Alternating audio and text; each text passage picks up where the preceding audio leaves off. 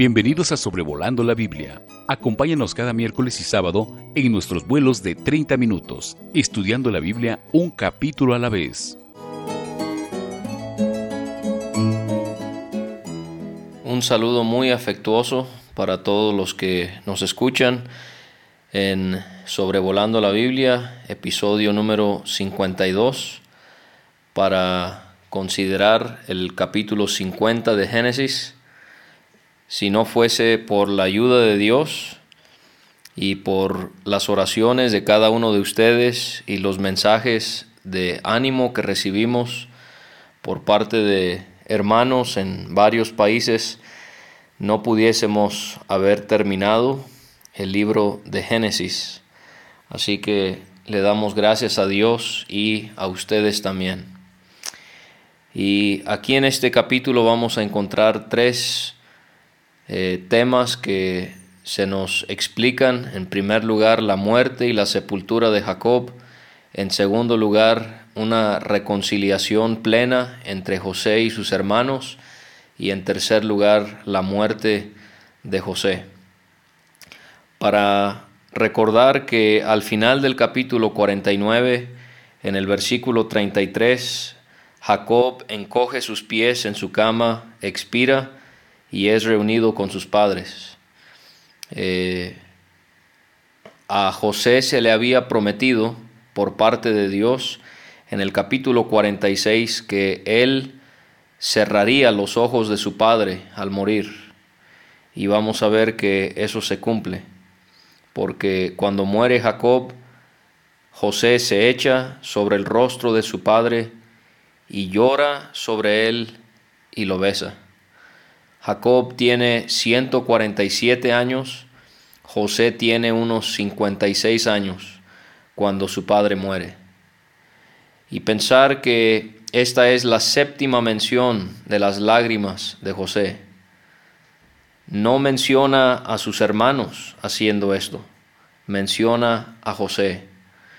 Y vemos la ternura de este hombre, lamentándose la muerte de su padre. Creo que algo en el sentir de José era todo ese tiempo que habían estado separados.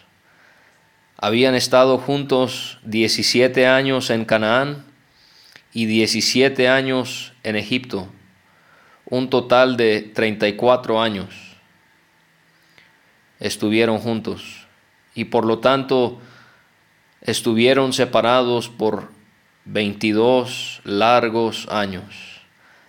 Aquellas lágrimas que bañaban las mejillas de Jacob, porque él pensaba que su hijo José se había muerto. Tantas veces habrá llorado Jacob por José, y ahora tenemos las lágrimas de José enjugando el rostro de su padre al morir. José, él manda a sus siervos, los médicos en Egipto, que embalsamasen a su padre y ellos embalsamaron a Israel. Esto no era una costumbre entre los patriarcas, patriarcas pero sí eh, muy común en Egipto. Ellos habían desarrollado eh, a través de métodos muy sofisticados que vamos a ver duraban 40 días en poder hacerlo, en donde ellos extraían todos los órganos de la persona que había muerto, llenaban el cuerpo con especies y envolvían el cuerpo por fuera también en especies.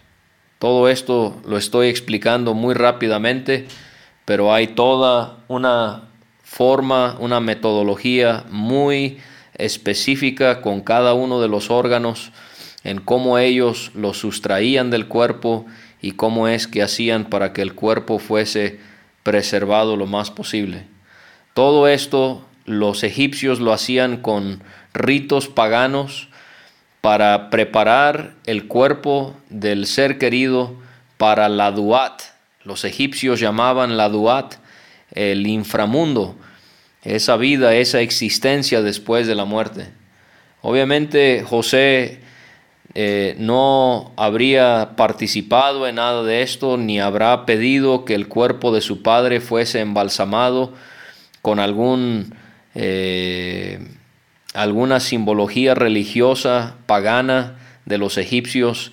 Quizás eh, una razón por la que él pide que el cuerpo de su padre sea embalsamado es porque era común en Egipto y también porque el cuerpo de su padre sería trasladado a Canaán. Y vemos cómo eh, lo embalsamaron por 40 días y por 70 días lo lloraron los egipcios. Los egipcios, ellos eh, hacían duelo por la muerte de alguien de la realeza por 72 días. Y vemos que Jacob, un pastor hebreo, fue lamentado por los egipcios durante 70 días, dos días menos. Así que vemos cómo él era muy respetado por los egipcios, por estas personas que no creían en el Dios de Jacob, o posiblemente sí creyeron en él.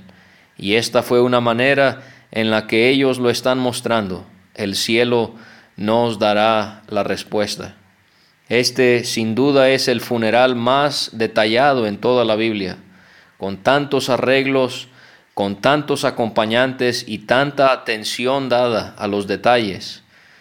Nos hace ver un gran contraste con el velorio, el entierro, la sepultura de nuestro Señor Jesús. Muy pocas personas eh, y no con tantas eh, tantos detalles como si los encontramos con eh, la muerte y sepultura de Jacob. Cuando se terminan los días del luto, José envía a decir al faraón que lo que desea hacer con el cuerpo de su padre y le avisa al faraón que el deseo de su padre era ser sepultado en Canaán. Jacob le había dicho eso a su hijo cuando se reencontraron en el capítulo 47 y en el versículo 30, mas cuando duerma con mis padres me llevarás de Egipto y me sepultarás en el sepulcro de ellos. Y José respondió, haré como tú dices. Y José le jura que él va a hacer exactamente eso. Y el buen testimonio de José se ve también en el hecho de que el faraón, sabiendo todo lo que esto iba a implicar, el hecho de que su gobernador, su brazo derecho, toda su familia, la familia de la casa de su padre y muchos de Egipto tendrían que dejar Egipto para ir a Canaán, y el hecho de que el faraón estuvo de acuerdo con todo esto, habla otra vez muy bien del testimonio que tenía José en aquella tierra pagana. Y en los versículos 7, 8 y 9 vamos a ver quiénes fueron los que le acompañaron. Fueron todos los siervos de Faraón, los ancianos de la casa de José y todos los ancianos de Egipto. Ancianos refiriéndose hombres con autoridad en la nación de Egipto. También fueron los de la casa de José, fueron sus hermanos y los de la casa de su padre. Los únicos que no fueron fueron los niños y tampoco eh, leemos que llevaron a sus animales. En el versículo 9 vemos que también les acompañaron carros y gente de a caballo. Y fue tanta gente, tantos hombres, que acompañaron a, esta familia a enterrar al padre Israel, que dice la escritura que se hizo un escuadrón muy grande. Y ellos salen de Egipto y ellos viajan a Canaán. Y nos dice el versículo 10 que ellos llegaron hasta la era de Atán.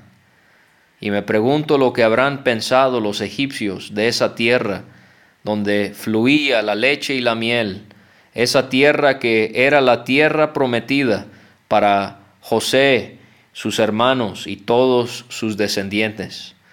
Ellos llegan hasta la era de Atad. Era, era valga la redundancia, era donde trillaban los cereales. Y Atad era un lugar que estaba al oeste del Jordán, entre el Jordán y Jericó. Y ellos allí sepultan a Jacob y por siete días ellos eh, hacen duelo por él. Leemos ahí que endecharon allí con grande y muy triste lamentación, y José hizo a su padre duelo por siete días. Y pensamos por un momento en la vida de Jacob. Ha llegado a un final, un hombre que tuvo sus fallas, pero que terminó bien y que ahora es despedido, es sepultado, para que él pudiese reunirse con sus padres. Se nos va a explicar más acerca del lugar donde Jacob fue sepultado, porque este lugar, Atad, los moradores de la tierra de Canaán, los cananeos, ellos ven el llanto, la tristeza de los egipcios y les llama tanto la atención que ellos le cambian el nombre a ese lugar y lo llaman Abel Mizraim. Abel Mizraim significa pradera de Egipto o llanto de Egipto. Y más bien pudiéramos suponer que es la segunda definición, llanto de Egipto. Vieron el llanto de estos egipcios y llamaron aquel lugar Abel Mizraim. Ellos amaban, apreciaban a Jacob, una vida llena hasta el final para Dios, que es reconocida en esta manera en la que ellos se vieron dolidos. Ahora cuando dice allí eh, los cananeos, ellos dicen, llanto grande es este de los egipcios, y ellos incluyen a José y a su familia entre todos esos egipcios. Me hace pensar en cómo Cristo, Él fue contado entre los transgresores sobre su cruz. Y también vemos cómo Él fue identificado con los pecadores y los publicanos, y cómo los fariseos le criticaban por comer con ellos. Nuestro Señor se identificó con los egipcios como si fuera con los pecadores. Los hijos de Jacob ellos obedecen las instrucciones que él había dejado y aquí podemos aprender el hecho de que como cristianos no haríamos mal en dejar arreglos en cuanto a nuestros bienes eh, antes de morir y también eh, arreglos fúnebres. Jacob eh, y José son buenos ejemplos de esto. Y el versículo 13 nos explica que el lugar exacto donde fue sepultado Jacob, lo sepultaron en la cueva del campo de Macpela. Esto debe de sonar eh, parecido o familiar porque este fue el mismo lugar donde en el capítulo 23 Abraham sepultó a Sara Abraham mismo fue sepultado allí en el capítulo 25 y ahora Jacob es sepultado en ese mismo lugar. Esa cueva de Macpela, la que había comprado Abraham con el mismo campo para heredad de sepultura de Efrón el Eteo al oriente de Mamre. Y encontramos que José y todo ese séquito de personas regresan y sus hermanos también a Egipto después de haber sepultado a su padre, después que lo hubo sepultado. Ahora vamos a encontrar una hermosa escena muy conmovedora, donde José es plenamente reconciliado con sus hermanos. Los hermanos de José considerando que su padre había muerto. Ellos supusieron que José los iba a aborrecer y que él les iba a dar el pago de todo el mal que él, ellos le habían hecho a él.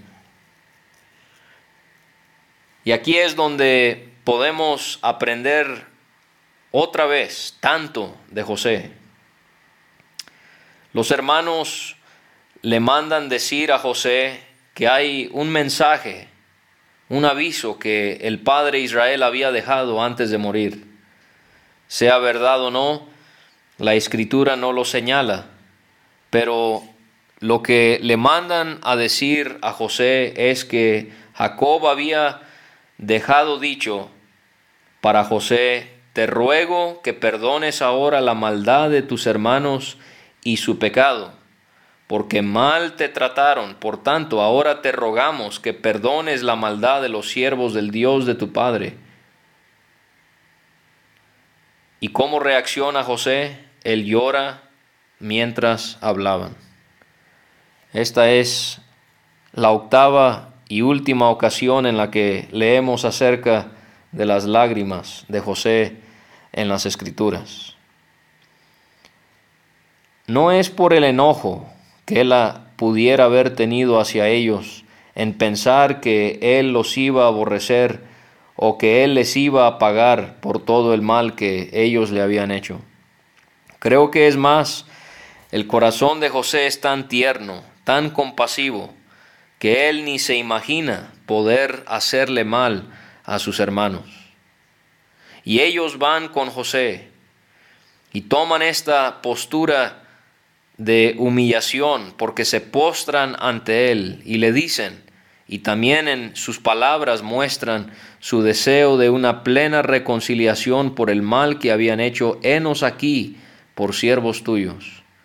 Y sin duda hace pensar en una escena futura en donde israelitas que no habían reconocido al Mesías, después sí lo reconocieron y se van a postrar ante Él, se van a postrar ante el Cristo y lo van a reconocer, así como muchos gentiles lo reconocerán como el Rey de Reyes y el Señor de Señores.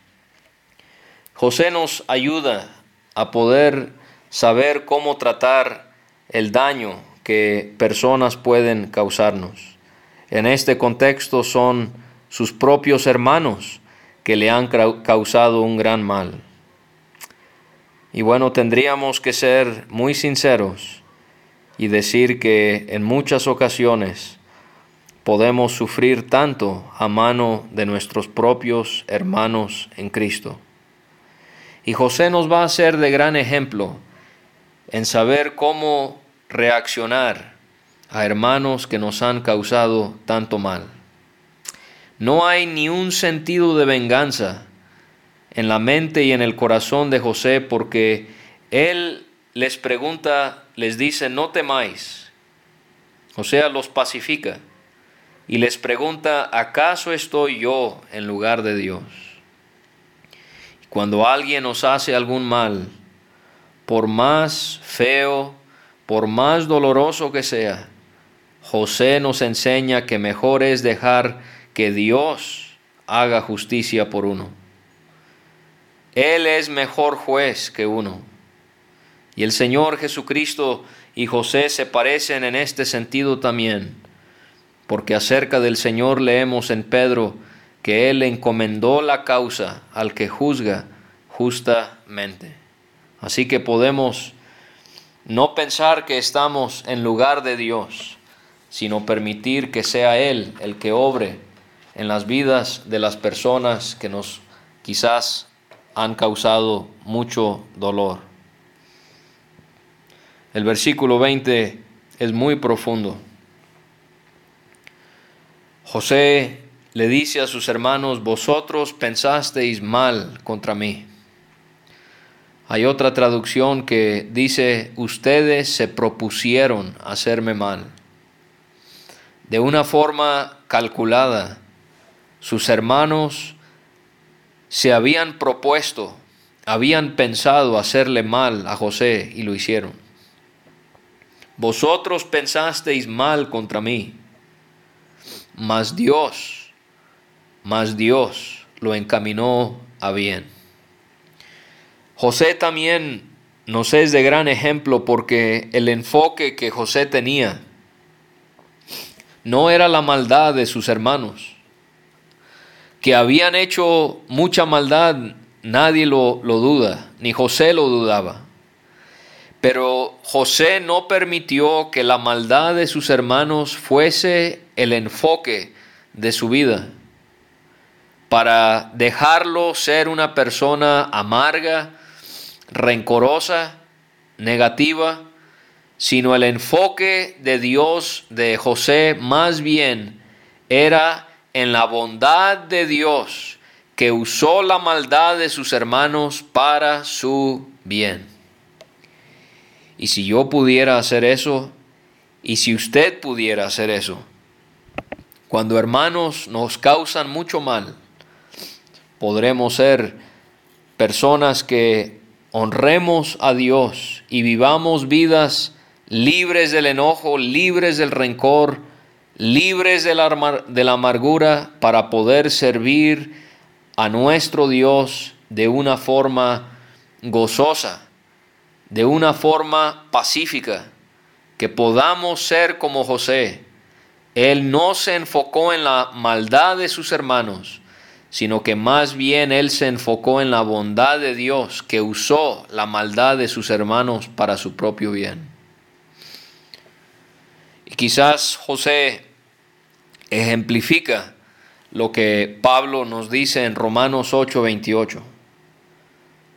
Pablo dice, y sabemos que a los que aman a Dios, todas las cosas les ayudan a bien la traición le ayudó a bien. Las falsas acusaciones, la cárcel. Sabemos que a los que aman a Dios, todas las cosas les ayudan a bien.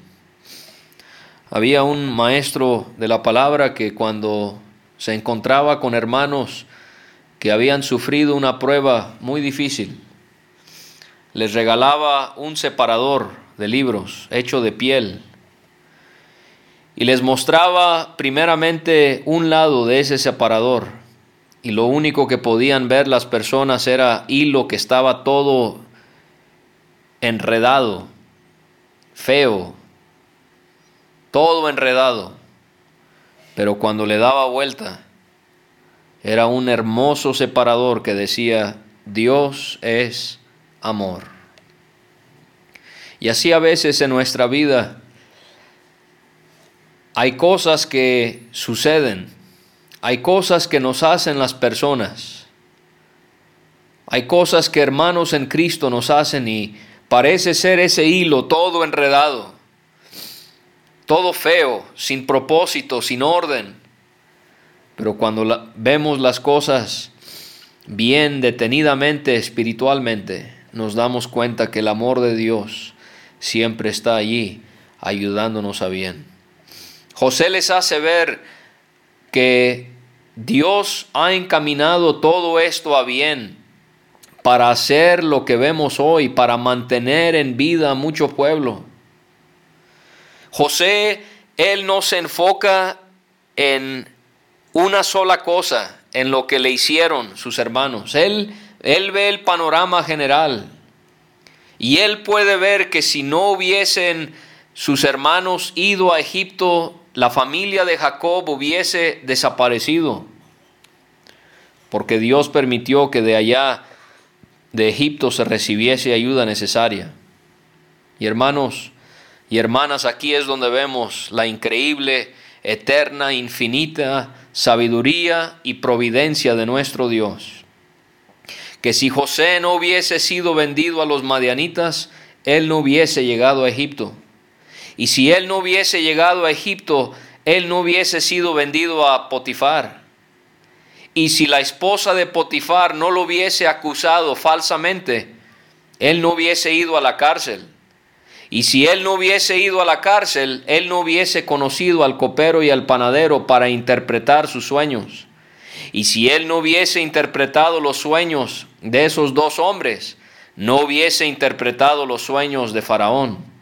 Y si él no hubiese interpretado el sueño de Faraón, él no hubiese sido hecho gobernador de Egipto. Y si él no hubiese sido gobernador de Egipto, no se hubiese administrado bien el alimento, el sustento para Egipto y para todos los lugares circunvecinos. Y si no se hubiese administrado bien por medio de José, con ayuda de Dios, la familia de José hubiese muerto de hambre. Así que José nos es un claro ejemplo de que Dios tiene un propósito para bien detrás de todo lo que Él permite en nuestras vidas. En el versículo 21 José promete sustentar a sus hermanos, también a sus hijos, y los consoló y les habló al corazón. Así faltan hermanos entre nosotros que nos puedan consolar y que puedan hablar al corazón. Es bueno saber mucho de la Biblia, pero sabe que es mejor poder tomar lo poco o lo mucho que sabemos y poder consolar, poder hablar al corazón a aquellos que están sufriendo. José vive hasta los 110 años. Él tuvo el gozo de ver a sus bisnietos, a sus nietos. Y él, al final de su vida, él le dice dos cosas a sus hermanos que son muy importantes. Yo voy a morir, mas Dios ciertamente os visitará y os hará subir de esta tierra a la tierra que juró a Abraham, a Isaac y a Jacob. O sea, Dios no quiere que nos quedemos aquí. Él un día va a obrar y nos va a visitar para que vayamos de regreso a Canaán. Y en el versículo 25 Él pide que cuando eso suceda, que ellos puedan hacer llevar sus huesos de Egipto a Canaán, tal y como lo habían hecho con su padre Jacob.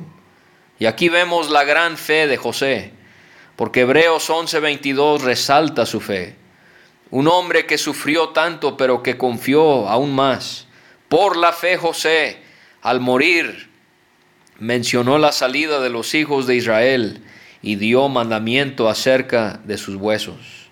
El José que llega al final de su vida había visto la mano de Dios obrar de tantas maneras a pesar de tantas aflicciones que él había sentido, que él tiene plena fe que Israel va a salir un día de Egipto y que sus huesos van a llegar a la tierra de Canaán. En el versículo 26, el último de este libro, se nos dice que José muere a la edad de 110 años y lo embalsamaron y fue puesto en un ataúd en Egipto. Y así podemos ver cómo Dios fue fiel en contestar la plegaria de José, porque en el Éxodo cuando Moisés lleva a Israel se especifica que se llevan los huesos de José, tal y como él lo había instruido. Y llegamos al final de Génesis y hacemos un recuento muy breve de estos 50 capítulos que Dios nos ha permitido considerar. Qué tremendo libro estamos por dejar. Y podemos considerar en el inicio de este sagrado libro el Dios que creó los cielos y la tierra y cómo es que a pesar del pecado de Adán, aquel primer hombre que falló y que nos ha heredado el pecado, a pesar del pecado de Adán, ahí le va. Él quiere salvarnos como salvó a Noé. Él quiere que caminemos con Él como Él caminó con Enoch. Él nos provee Así como Él proveyó a Abraham sobre un monte cuando estaba a punto de quitarle la vida a su hijo. Él nos guarda, nos guarda como lo hizo con Isaac cuando Isaac quiso descender a Egipto donde no era la voluntad de Dios. El Dios que creó los cielos y la tierra, Él quiere bendecirnos como lo hizo con Jacob al darle tantos hijos y de ahí nacería la gran nación de Israel que daría a luz un día a nuestro bendito Señor y Salvador. Y la historia de Génesis, la historia de cómo Dios se relaciona con el hombre es también, Él quiere vindicarnos, como lo hizo con José. Aquel hombre que fue malentendido y acusado falsamente, Dios lo vindicó, mostró que Él era un hombre justo y piadoso. Y el mismo Dios de Noé es el Dios nuestro. El mismo Dios de Enoch es el Dios nuestro. El mismo Dios de Abraham es el Dios nuestro. El mismo Dios de Isaac es el mismo Dios nuestro. El mismo Dios de Jacob es el Dios nuestro. Y no nos cansamos de decirlo. El mismo Dios de José es el mismo Dios nuestro. Muchas gracias por su interés en escuchar eh, estas enseñanzas en sobrevolando la Biblia sobre el libro de Génesis.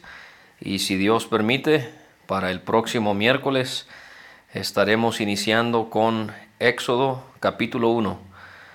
Por favor sigan orando por nosotros para que estas enseñanzas y estudios sean de bendición para muchos, para la gloria y la honra de nuestro Dios.